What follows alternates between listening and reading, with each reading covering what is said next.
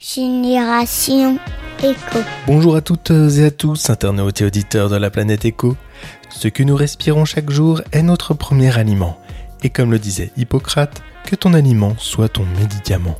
En effet, l'air qui passe dans nos poumons quotidiennement est le seul aliment que l'on ne choisit pas et que l'on mange pourtant 24 heures sur 24. Si vous considérez que l'air est un aliment, est-ce que vous préférez respirer un aliment propre ou un aliment sale? Dans cet épisode, je reçois Bruno Guillet de Géobiome qui ne va pas nous dire que du vent, bien au contraire. Bonjour Bruno. Bonjour Yves. Est-ce que donc vous pouvez d'abord vous présenter? Alors Bruno Guillet, donc là euh, je suis euh, vendéen. Alors, je dis toujours je suis vendéen parce qu'il faut toujours parler de ses racines. Et euh, en 95, je suis arrivé donc à Chemillé en Anjou euh, pour recréer ma vie. Une vie parce que j'étais euh, fils de menuisier et puis je devais reprendre une entreprise familiale. Et donc j'ai décidé de, vérifier qui j'étais. Donc le fils de Marcel voulait s'appeler Bruno. Donc je suis arrivé à Chemillé en Anjou, j'ai rencontré ma femme et 27 ans sur Chemillé en Anjou, j'ai eu trois enfants. J'ai travaillé pendant 20 ans dans une entreprise de menuiserie et puis bah, une vie quoi une vie avec des enfants, une famille, et puis une vie associative, parce que j'ai, j'ai aussi fait certaines choses euh, en tant que président des écoles, euh, président foyer des jeunes, enfin voilà, une vie quoi. D'accord. Et donc euh, vous avez créé euh, Géobiome. Est-ce que vous pouvez nous raconter un peu la, la genèse de cette, cette création d'entreprise? Alors Géobiome c'est, est arrivé comme ça. Je savais pas que j'allais créer une entreprise, donc en, c'est après avoir, avoir démissionné de mon poste de cadre.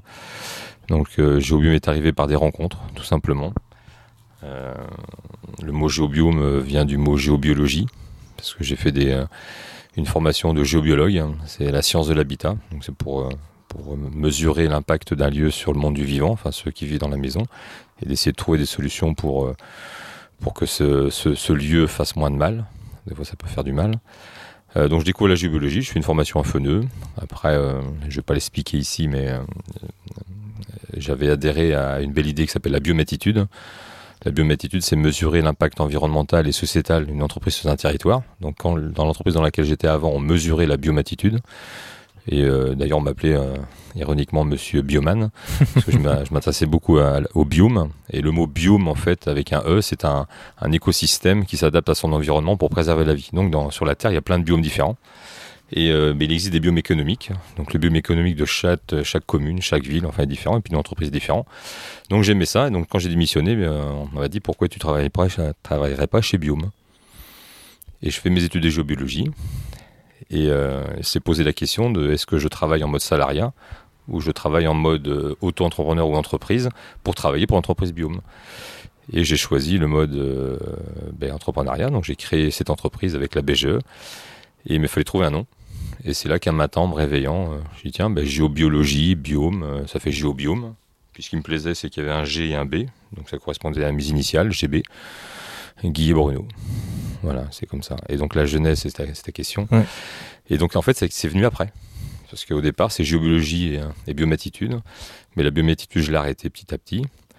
Et je me suis consacré bizarrement à une idée euh, qui m'est venue comme ça, parce qu'en géobiologie, on mesure la qualité de l'air. Mmh. Et je savais, j'avais pas fait attention que dans ma maison, il y avait un appareil qui me permettait de, de d'assainir mon air depuis 2013. Et c'est ma fille qui m'a dit, bah, pourquoi tu ferais pas ça, papa?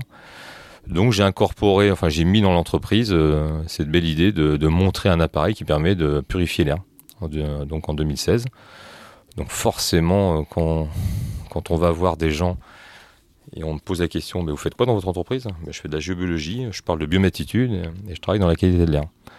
Ah, c'est bizarre vos trucs, on ne trouve pas le lien. Et en fait, les liens sont venus après, euh, par le fait de rentrer dans des réseaux. Et, euh, et dans ces réseaux, euh, ben on est obligé d'expliquer à des gens plus précisément, parce qu'il faut être un peu plus précis. Mmh. Et les mots sont venus, et le mot air est arrivé, le mot lieu est arrivé, et puis après le mot aliment est arrivé. Et parce que j'aimais, j'aime l'aliment, donc je me suis dit, tiens, pourquoi pas créer une entreprise, enfin mettre dans l'entreprise Géobiome l'air, le lieu et l'aliment. D'accord.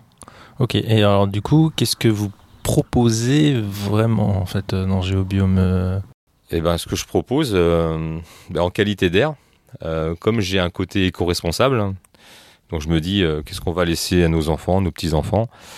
Et euh, cette histoire de l'air me préoccupait parce que j'ai, c'est simplement en faisant des lectures, certaines lectures, où je voyais qu'en 1960, il y avait 3% des gens euh, qui pouvaient être asthmatiques ou allergiques, et qu'on annonce qu'en 2050, on va atteindre le 1 sur 2. Donc c'est énorme. On Hmm. passe de 3% en 60 en 1960 à 50%. Et comme je suis menuisier de métier, euh, ben, j'ai bien vu le problème parce que on, on posait de, de plus en plus des menuiseries hermétiques. Ah oui. Pourquoi? Ben Parce que ben, pour rendre, euh, pour essayer d'avoir une facture énergétique la plus basse possible, et c'est normal, c'est Mm. bien. On le voit aujourd'hui avec les prix de, de toute la, pas du carburant, le prix de l'énergie, c'est colossal. Donc il faut bien qu'une maison consomme le moins possible en énergie. Et ça, je suis d'accord. Sauf qu'on a oublié que si on crée des, des boîtes tupperware, ben, il y a des gens qui vivent dans ces boîtes tupperware. Hmm. Donc si vous mettez une mouche dans une boîte tupperware, enfin, c'est compliqué quoi. Donc euh, ben, ce côté éco-responsable, après, c'est euh, j'ai découvert des purificateurs d'air qui à l'époque qui, qui, respondaient- qui correspondaient à mes valeurs. Biome justement, le Mhm. lieu, c'est le lieu, c'est euh, comment dire, qu'est-ce que qu'est-ce qu'une entreprise apporte à son territoire. Donc euh, une entreprise qui apporte à son territoire, c'est une entreprise qui est locale. Donc avoir des purificateurs d'air qui soient fabriqués localement, ce serait peut-être bien. Et qui correspondent à mes valeurs et Ouais. qui correspondent à une technologie qui permet aussi de ne pas faire de déchets. Donc est-ce que ça existe? Eh ben en fait, euh, un jour en allumant ma télé, ben, c'est arrivé. Donc j'ai découvert Tecoya. La technique du Sequoia, c'est des purificateurs d'air par ionisation. Et je peux vous dire que parler de purificateur d'air par ionisation, ben, ça fait pas de bruit, ça consomme pas d'énergie, il n'y a pas de filtre. Donc euh, ben, ça marche pas. En fait, si ça marche très bien, parce que c'est ce qu'il y a de mieux en fait, apparemment. Parce qu'on on répond aux problématiques euh, d'ailleurs du, euh, du non-déchet, de ne pas avoir de déchets, mais c'est aussi euh, un mot qui est arrivé à moi, le biomimétisme, donc je donne plein de Mhm, mots. hein. ouais. Et le biomimétisme, c'est d'essayer de reproduire ce que fait la nature. Mhm. Parce que la nature est éco-responsable, la nature ne crée pas de déchets. Donc pourquoi pas mettre dans sa maison une qualité d'air qui correspond à ce qui, ce qui se passe dehors, à la mer, à la montagne, même si on me dit des fois que maintenant à la montagne, des fois c'est pollué, mais il faut vraiment prendre l'idée au pied d'une cascade et, et d'apporter dans la maison cette qualité d'air. Donc le matériel que je vends correspond en fin de compte à cette idée du biomimétisme, c'est je reproduis dans ma voiture, dans ma maison, dans mon bureau, un air similaire à la qualité d'air qu'on pourrait respirer quand on va en vacances. Et si vous regardez bien, quand vous partez en vacances, on n'y part que deux fois, peut-être une fois, peut-être pas du tout, peut-être deux semaines, une semaine en vacances. Par contre, on passe du temps dans sa maison à mal respirer, etc. Donc les vacances, souvent, on se régénère. On dit qu'on a, a rechargé ses batteries. Donc la- mes purificateurs d'air que je mets en place, c'est des purificateurs que j'ai choisis, qui répondent, je répète, au mot éco-responsable. Et qu'en plus de ça, soit sont fabriqués en France, et j'en ai un autre bah, qui n'est pas fabriqué en France, qui est fabriqué en Europe, et qui correspond aussi à mes valeurs, parce qu'il y a de l'eau, et je nettoie ma maison avec de l'eau, euh, je purifie l'air avec de l'eau, et cette eau, bah, je la redonne à la terre. Ce qui fait que tous les déchets qui s- que, que je viens prendre dans ma maison en qualité d'air, bah, je les remets à la nature. D'accord. Ça, c'est le côté air. Et euh, justement, les, donc, euh, vous parlez donc des purif- pur- purificateurs d'air donc par ionisation. Est-ce qu'on peut expliquer euh, ce que c'est exactement les ionisations pour les auditeurs? Parce que Alors- ça, ça, paraît, ça, ça paraît quand même assez abs- enfin ça peut paraître Ah, mais complètement ça peut abstrait. paraître abstrait. Mm. mais euh, les gens peuvent connaître le ion dans l'eau. Enfin, moi, je suis pas un scientifique, hein, donc parce que je, je suis autodidacte, parce que je rappelle, je suis menuisier de métier et fier de l'être. Mais, euh, mais je suis passionné par, les, par des choses, euh, puis je suis passionné par des choses qu'on ne connaît pas, et donc je me suis passionné par le ion, parce qu'en géobiologie, on mesure le taux d'ionisation qu'il y a dans l'air. Donc on mesure le taux d'ionisation négative et le taux d'ionisation positive. Et quand l'air est trop en énergie, en ion positif, c'est un mal-être. On respire mal. Et je vais vous Mm. donner l'odeur maintenant d'un ion. En fait, c'est des corpuscules électriques qui se promènent dans l'air. Mhm. Et euh, vous allez le ressentir quand je vais le dire. C'est quand, quand l'orage arrive, quand il se met à faire chaud, surtout en ville, mais bon, en campagne pareil. On a, eu, on a eu ça il n'y a pas longtemps, mais on le ressent même peut-être aujourd'hui un petit peu. Quand l'air devient lourd, quand l'air devient irrespirable, et qu'on sent que l'orage arrive, et bien là, on respire des ions, des ions positifs. Et les ions positifs, en fait, ne sont pas là pour neutraliser ce qu'il y a dans l'air, c'est là des fois pour soulever. Enfin, c'est pas, c'est un air électrique. Et on- des fois, même on le sent, des fois les enfants sont électriques, des fois on se fait la bise, on serre la main, on a des poignées de châtaigne. Non, ça c'est les ions positifs. hein. Et les ions positifs, en plus, si vous prenez un ballon et vous le frottez, vous prenez du plastique, vous frottez, ben, ça fait l'électricité statique, ça c'est les ions positifs. Donc c'est un air lourd qui est pas facile à respirer. Et souvent on dit, bah, tiens, euh, mais quand est-ce qu'il va, quand est-ce qu'il va, écl- et, enfin, on dit péter, ou éclater cet orage Mm. Et quand l'orage éclate, hein, en fait, les ions négatifs euh, ben, re- redescendent, euh, se recréent par le fait de la friction de, de l'eau dans l'air, ça crée des ions négatifs. Mais c'est surtout que l'air se charge de ions négatifs, et ces ions négatifs, en fait, sont là aussi pour nous aider à respirer, pour ramener aussi de l'oxygène dans nos cellules. Et là, on se sent beaucoup mieux. Généralement, de toute façon, les asthmatiques le ressentent après l'orage. Une pluie, euh, L'air après l'orage ou une pluie est très agréable. D'ailleurs, quand vous prenez une douche, C'est très agréable après une Mhm. douche. On, est revigoré, comme on Et dit. no- notamment des douches euh, froides Des d'ailleurs. douches froides en plus, Mm. c'est ça. Mm. Donc euh, quand vous prenez un bain, mais il n'y a pas d'ion, mais voilà. Donc pour répondre à ta question, c'est qu'un ion négatif, c'est un, corpus, un corpuscule électrique. C'est des petites, euh, voilà, c'est des molécules électriques qui se prennent dans l'air. Mais si ces ions n'existaient pas, de toute façon, il n'y aurait pas eu de vie sur Terre. Donc il faut de ions positifs, d'ions négatifs, comme le euh, Mm. masculin, féminin, il faut les deux. Mais il faut plus de ions négatifs que ions positifs pour mieux respirer. Donc il faut amener cet air-là. Il faut amener ces, euh, on appelle ça la vitamine C de l'air. Mm. Et pour les amener, ben, il faut créer des appareils aujourd'hui, parce que ben, euh, la nature sait le faire. Les tout, tout, tout ce qui est les séquoias, tous les arbres à aiguilles, champs de blé, les ronces, enfin tout ce qui est une aiguille, même les, les mâts de bateau partant d'orage. Si on regarde un mât de bateau en partant d'orage, on peut voir un halo bleu sur du mât de bateau, parce que ben, ça crée des ions. Tout ce qui est pointu crée des ions. D'accord. Voilà. Et il faut ramener ça dans la maison. Mais le problème, c'est qu'en technologie, il y a plein de gens qui savent créer du ion négatif en technologie, mais sauf que ça crée de l'ozone. Et l'ozone, c'est pas bon pour la santé. Mm. Oui, faut pas trop. Donc il ouais. y a quelqu'un qui a créé, il s'appelle Pierre Guiton avec Tecoya, qui a créé justement, euh, qui a déposé ça. C'est enfin, vieux le ion négatif, il a créé des appareils qui, qui fabriquent des ions négatifs mais sans ozone. Ce qui fait qu'il n'y a pas de bruit, il n'y a pas de mouvement d'air. Et ces appareils qui sont branchés 24 heures sur 24, 7 jours sur 7, au moins pendant 10 ans. Et ils purifient l'air en continu et sans bruit, ce qui fait qu'on finit par les oublier dans la maison. Mais sauf qu'on respire un air propre, mais surtout un air pur. Mm. Et euh, mais alors du coup, ça nécessite quand même euh, d'être branché électriquement. Oui, c'est ça, oui. Ouais. Et li- euh, faut- De toute façon, la, la Terre est déjà électrique. On dit des fois qu'il faut être pieds nus pour se reconnecter à la Terre. Hmm. Donc euh, là, on est tous électriques. Notre cœur, vous savez bien, si on, a un arrêt cardiaque, qu'est-ce qu'on nous balance On nous balance d'électricité pour. euh, on est électrique et Ouais. on a besoin. Bah, le Tecoya, lui, il a besoin d'un,5 watt pour fonctionner. D'accord. C'est-à-dire qu'on peut le mettre sur une, un port USB, euh, ça, Alors, ça, Par fonctionne. au non USB de la voiture. Oui, de la voiture. mais, mais oui, oui. autrement, il se connecte euh, à l'électricité aux 220 volts de la maison. Et puis voilà. quoi. Donc il y en a. D'accord. Il y a trois gammes. Il y a le petit qui va dans la voiture. Alors, ce qui est rigolo, c'est qu'il y a un monsieur que j'ai rencontré euh, par hasard. Ça fait, il a 70 ans. Il en avait marre de parler du ion négatif. Donc, il quand il m'a rencontré, il m'a dit Ah, toi, il faut, je te passe le relais. Donc, il m'a donné un magazine de 1989, un magazine scientifique, où on explique, il y a 14 pages sur le sujet. Et il y a une photo d'un tableau de bord de voiture avec un ioniseur. Et moi, en 89, j'avais 18 ans. Donc, euh, quand j'ai dit ça, on en parlait, mais je ne connaissais pas, j'avais pas ces connaissances. Donc, on en parlait déjà. Donc, euh, mais comme il n'y a pas de filtre, euh, enfin voilà, et donc aujourd'hui, ben, moi j'ai ça depuis 5 ans dans ma voiture. Donc il y a celui de la voiture, on peut en mettre un dans ce bu- dans- il y a un petit modèle pour mettre dans le bureau et dans, dans les chambres. Et puis on a un grand euh, qui d'ailleurs euh, a sauvé un cheval ici à Saint-Lézin, à, à 500 mètres d'ici, euh, Jason. Vous aller voir la vidéo sur YouTube, je l'avais filmé en 2018, Jason faisait l'emphysème. Sa propriétaire savait pas comment faire, elle avait plus d'argent pour donner des médicaments. Donc elle voyait bien son cheval partir à l'abattoir. Donc elle m'a dit fais quelque chose s'il te plaît, mais moi je ne sais pas. Sauf que j'ai lu un vieux bouquin où c'était marqué. Donc j'ai démonté mon purificateur d'air dans, dans mon bureau et je l'ai installé. Et c'était magique parce que Jason ne prend pas de médicaments. Alors, bien sûr, quand je dis ça, je ne dis pas aux gens qu'il ne faut pas en prendre parce que la médecine allopathique, elle est, elle est là aussi pour nous, euh, nous rendre service il n'y a aucun problème. Mais généralement, les gens qui me rencontrent, comme les animaux, puis les animaux en parlent le plus, hein, forcément, mais euh, Mhm. moi, j'ai j'ai pas expliqué à Jason que j'aimais quelque chose. Et donc Jason s'est fait des amis, il respire mieux, il a augmenté sa vitesse de course de 9 à 13 km heure. Il mange normalement, mais c'est surtout que ben, il va beaucoup mieux. Quoi. Alors qu'avant, avec les médicaments, il allait pas bien.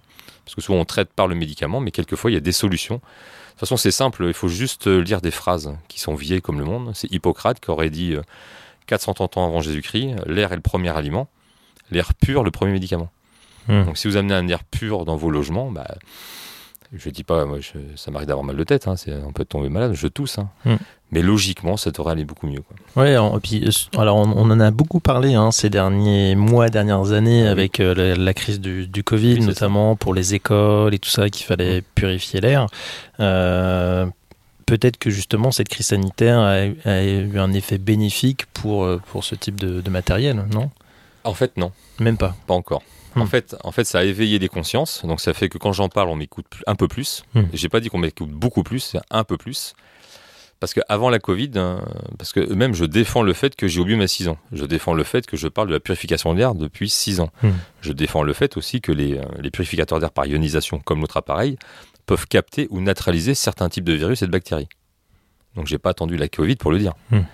Sauf qu'aujourd'hui, comme certaines choses, des trucs à la mode, dès qu'il y a du business à se faire, ben, je suis obligé de le dire parce que ah bah tiens, il s'est mis à faire ça depuis le Covid. Bah non, non. Parce qu'avant le Covid, je disais même qu'il fallait ouvrir ses fenêtres. Hmm. Et on me croyait pas. Et bizarrement, c'est devenu. euh, voilà. Et donc, euh, ça n'a ça, ça, ça pas créé un enfin, ça n'a pas été exponentiel dans les ventes, parce que même pas du tout. Enfin, pour Tecoya, oui, peut-être au niveau national, au niveau international. Mais en France, on a toujours besoin, et il y a cette richesse aussi en France, c'est toujours, il faut prouver les choses. Mmh. Donc c'est toujours pas un peu plus long. C'est comme ça. Et on vit avec, moi je suis français, donc moi aussi, il y a besoin de prouver certaines choses. Donc comme je sais comment ça fonctionne, j'essaye d'aller doucement, mais de pas imposer. Ce qui fait que la purification de l'air par ionisation sans filtre, ben, ça peut déranger, parce qu'on ne voit rien. Mmh. Ça rassure de voir euh, quelque chose de sale. En fait, c'est comme si euh, vous nettoyez euh, avec un gant. Ben, le fait de voir de la saleté sur le gant, ben, au moins vous êtes sûr d'avoir nettoyé. Mais est-ce que vous êtes vraiment propre? Pas forcément. Donc en fait, vous il vaut mieux prendre une douche. Mais quand vous prenez une douche, si vous regardez l'eau à vos pieds, elle n'est pas sale. Non. Mais vous ressentez quand même qu'elle est, vous êtes propre quand même. Ouais. Donc c'est un peu ça la ionisation négative, c'est que la ionisation négative, c'est c'est comme si vous preniez une douche, vous vous Mhm. rendez pas compte que vous êtes vous êtes vous savez que vous êtes propre, mais l'eau euh, elle est pas si sale que ça. Par contre, le- certains, le fait de prendre un gant, mais le fait de voir le gant sale, ça rassure. Mhm. Donc, euh, et puis après, ben, euh, comme c'est pas connu, euh, ben forcément, il y a, par contre, il y a des entreprises qui travaillent avec des purificateurs d'air avec filtre, qui ont eu un gros succès. Sauf que ben, j'ai rencontré des gens dans des salons et des foires qui, et alors je vais pas dire d'elle parce que c'est une vérité sur une personne. C'est un maire euh, qui est venu me voir à un salon et qui m'a écouté. Il m'écoutait euh, dans un coin et puis il est venu me voir. Il me dit ben, pourquoi je vous ai pas connu avant? Alors je donnerai pas son nom parce que c'est, enfin je veux dire c'est le plus- vieux maire de France. Alors, c'est rigolo de l'avoir rencontré ce monsieur. Et il me dit mais pourquoi je vous ai pas connu avant? Et je dis pourquoi vous me dites ça? Ben, parce qu'en fait j'ai mis des purificateurs d'air en place, mais je me rends compte de ce que ça me coûter après quoi. Ben, je dis bah oui. en fait je je vais pas dénigrer parce que chacun doit avoir sa place. Mais c'est soit on choisit des purificateurs d'air sans filtre, ou soit avec filtre. Donc soit on devient propriétaire de son air, donc le sans filtre, parce qu'il Mhm. n'y y a plus d'achat, il y a juste un petit peu d'électricité, ou soit on devient locataire. Donc locataire, ça veut dire que j'ai un, un- appareil qui purifie mon air, mais je sais que ben, tous les deux mois, tous les mois, il faut changer les filtres, donc ça devient une, une dépense. Mmh. Moi, quand j'installe un purificateur d'air chez quelqu'un, ben, enfin, il y en a qui me disent c'est bizarre parce qu'en fait tu, tu vends rien après. Ben, je dis non, mais ça- m'intéresse pas de vendre quelque chose après. Moi, c'est tout de suite. Ah oui. Voilà. Et euh, est-ce que vous avez euh, donc euh, parlé de la qualité de l'air Est-ce que vous avez d'autres activités sur sur Géobiome? Oui, donc là, on a parlé de l'air. Donc ma deuxième activité, ça va être le lieu, la géobiologie. Donc là, j'en fais un peu moins. Euh, parce que la géobiologie, c'est aussi, c'est pas très connu. On est dans le monde de l'invisible aussi. Euh, donc je me permets de le dire, je suis devenu sourcier, pas sorcier, hein, sourcier. Donc euh, je peux trouver des sources. Mhm. Voilà, c'est c'est même assez impressionnant. Parce que quand on vient du, euh, qu'on est un peu cartésien, on se dit mais comment ça marche? J'ai même fait une démonstration aujourd'hui lors d'une réunion et les gens m'ont dit mais comment ça marche? Mais ça, ça, ça s'explique pas, c'est comme ça, c'est c'est comme ça. Donc je fais de la géobiologie. En fait, je rentre dans les, euh, les gens me demandent de venir quand, quand souvent il y a un petit un problème de sommeil ou on n'est pas bien Mhm. et je vérifie euh, ce que fait la maison. Donc, euh, qu'est-ce que fait la maison? C'est simple, c'est est-ce qu'il y a une source qui passe sous la, sous la maison? Donc, je peux la rectifier. Je peux aussi vérifier euh, si les lampes sont bien branchées, parce qu'une lampe, ça se branche de deux façons, mais il y en a une qui est bonne, une qui est mauvaise, hein, parce que chez nous, on n'a pas de prise de terre à nos lampes, alors que quand on a une prise de terre, on sait tout de suite comment la brancher. Oui. Donc euh, voilà, puis après je fais des vérifications si le lit est en bois, c'est pas un problème d'avoir un lit en bois, hein, faut pas s'inquiéter. La seule chose c'est que si le lit est en bois et il y a un fil électrique qui touche le lit, ben, le lit devient électrique. Le, loi, euh, le bois, euh, C'est Euh, conducteur. ce qui est conducteur de Ouais. champ électrique. On va pas s'électrifier, on va Oui. pas s'électrocuter, mais Mm. c'est conducteur de champ. Et le champ électrique, en fait, pour vous donner une image, le champ électrique, c'est comme une goutte d'eau qui tombe, on va dire, toutes les 5 secondes sur, un, sur du granit. Ça fait une Donc, stalactite. donc quoi. au début, ça fait rien, parce que le granit est plus Mm. dur que l'eau. Sauf vous revenez 5 ans après, il y a un trou. Ah oui, plutôt dans ce sens-là, oui, parce que ça peut aussi, euh, par sédimentation, faire les stalactites et les Oui, stalagmites. oui. Un peu. Mais, un mais- peu mais ça. souvent, ben, on voit bien que, euh, vous, vous êtes chez vous, même je le vois là où on est, là, mais une goutte qui tombe toujours au même endroit, Oui, ben, vrai. ça fait un trou. Mm. Et pourtant, euh, l'eau euh, est moins solide que le granit. hein. Mm. En fait, c'est ça, c'est le champ électrique, on va dire, c'est l'eau. Et le granit, c'est où? Mm, Donc, Au début, ça fait rien. Mais continuellement, il, il peut se passer des choses. Donc ça, c'est la géobiologie. Et puis ma troisième activité, où là j'adore, hein, parce que là je, me fais remarquer par cette troisième activité, c'est que je parle du cannabis. hein. Et ça fait depuis 2018 que je parle du cannabis, et j'insiste quand je dis cannabis, hein, je veux dire même 20 fois s'il faut. C'est que j'ai appris, je faisais, j'ai jamais fait de latin, j'ai pas été bon à l'école, mais j'ai appris que cannabis voulait dire chanvre en fait.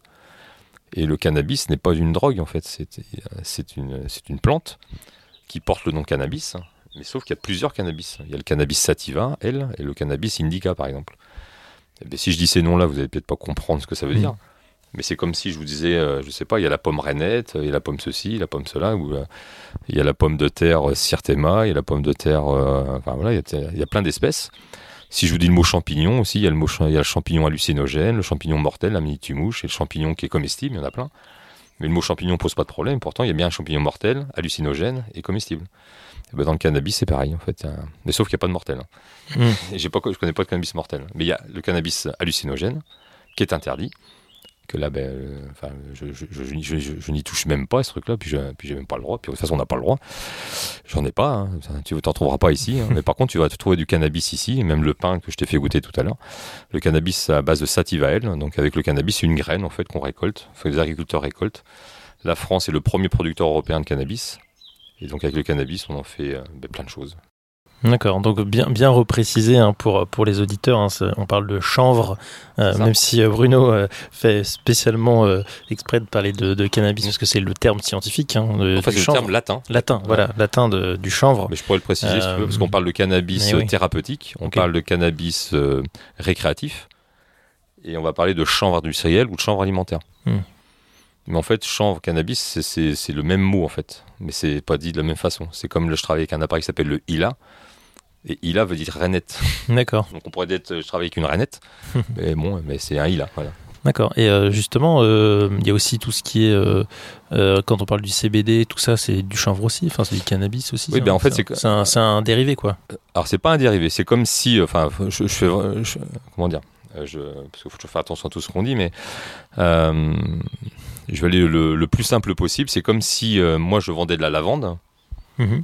d'accord? Donc la lavande, on peut en faire, avec la, on fait plein de choses avec la lavande. Oui. hein. on peut faire des parfums, on peut faire tout un tas de choses. Et puis on peut, puis on peut extraire de la lavande de, de l'huile essentielle. Oui. On fait, et donc c'est pareil dans, dans le chanvre, dans la fleur, on peut extraire du CBD. Ok, donc en fait c'est l'huile essentielle. Non, parce qu'on peut, parce qu'on peut faire de l'huile essentielle aussi de chanvre. Ah oui, d'accord, c'est encore En autre fait, chose. on va chercher une molécule. D'accord? Donc il y a la molécule, euh, le THC, le tétrahydrocannabidiol, qui est celui qui est récréatif. ok, Et dans le chanvre sativa, vous avez euh, donc du CBD dans les fleurs, le cannabidiol, et on va chercher, euh, enfin, cette molécule.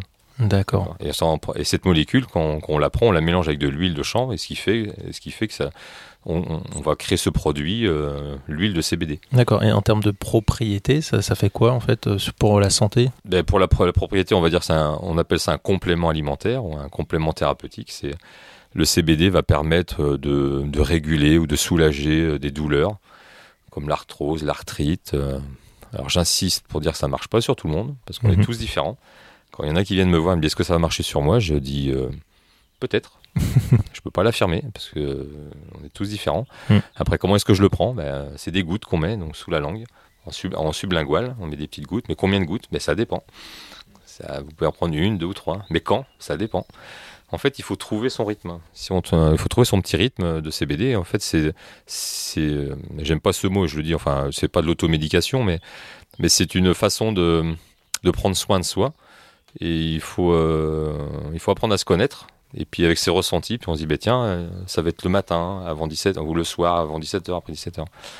Et euh, j'ai la chance de, de travailler aujourd'hui en CBD parce que ben, c'est pareil, c'est en faisant justement des petits marchés à chemiller.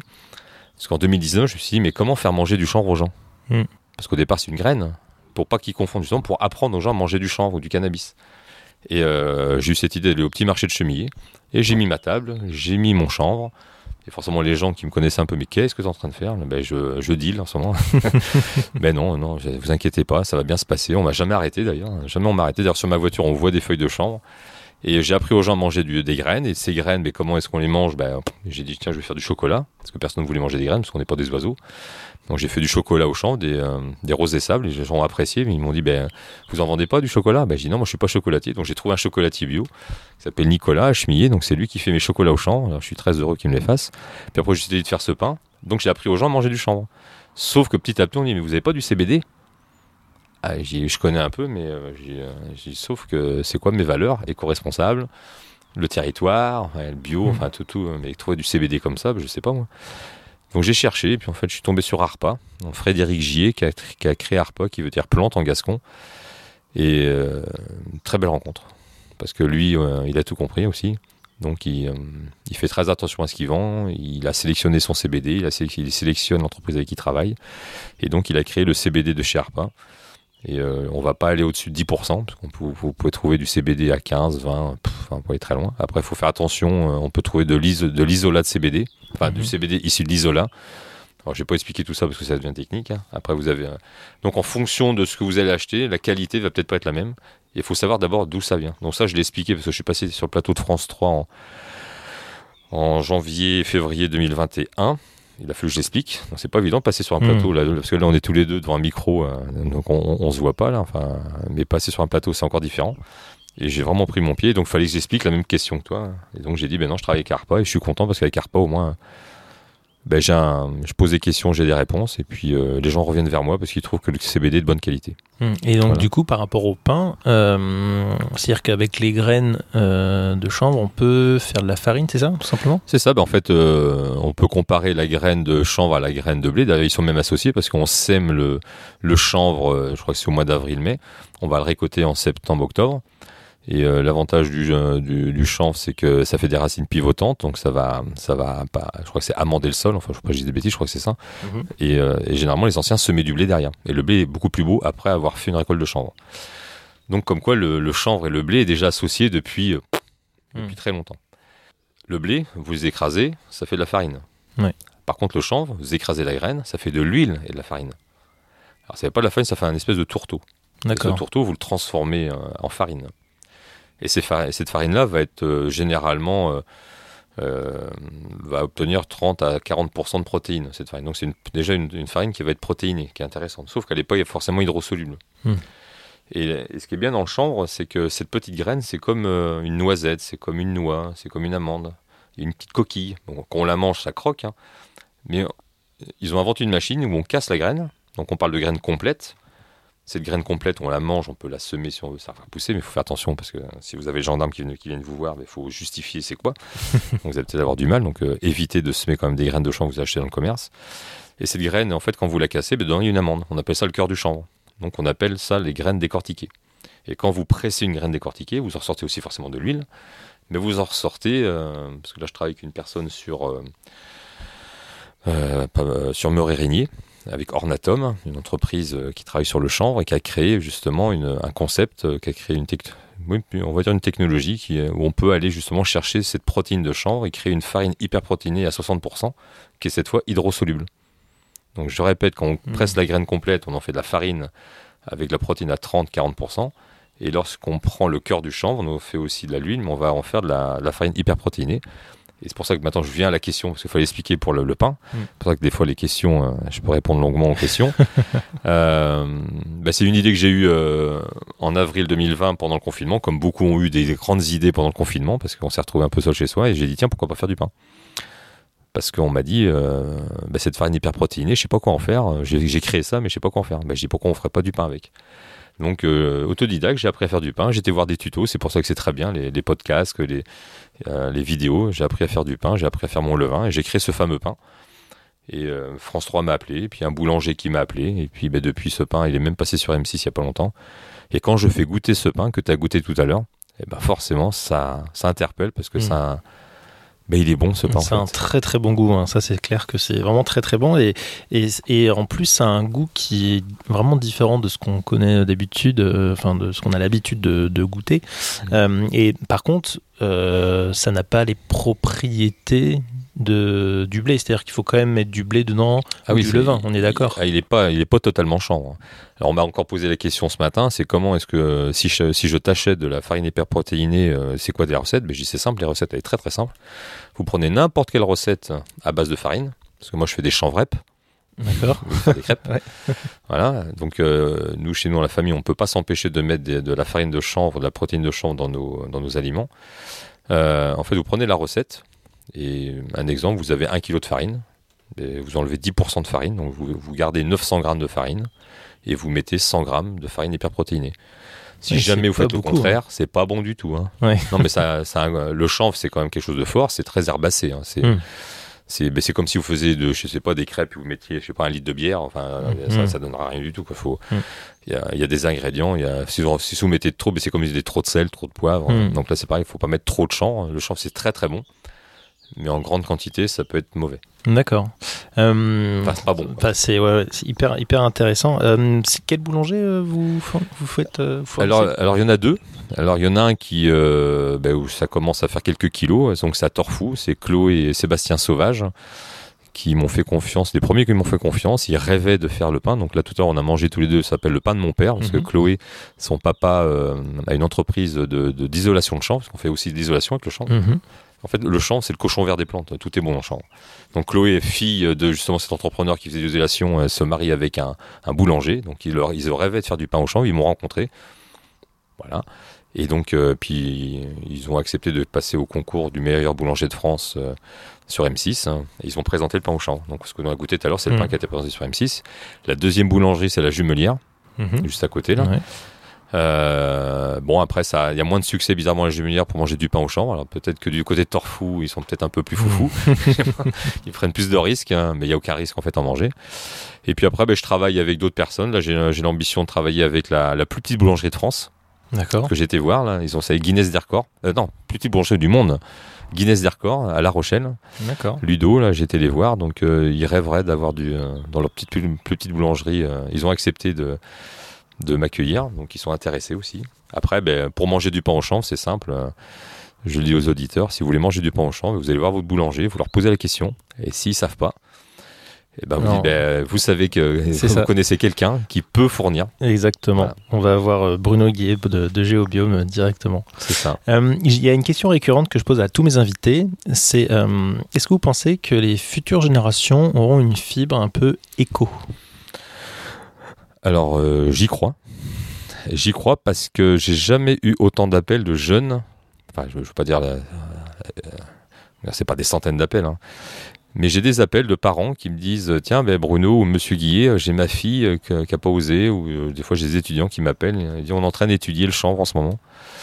En plus, je fais partie d'une association qui s'appelle 100 000 entrepreneurs et une entreprise nationale et je suis relais territorial et j'interviens dans des collèges et des lycées euh, et écoles pour euh, montrer l'envie d'entreprendre et forcément qu'est-ce que j'amène à chaque fois?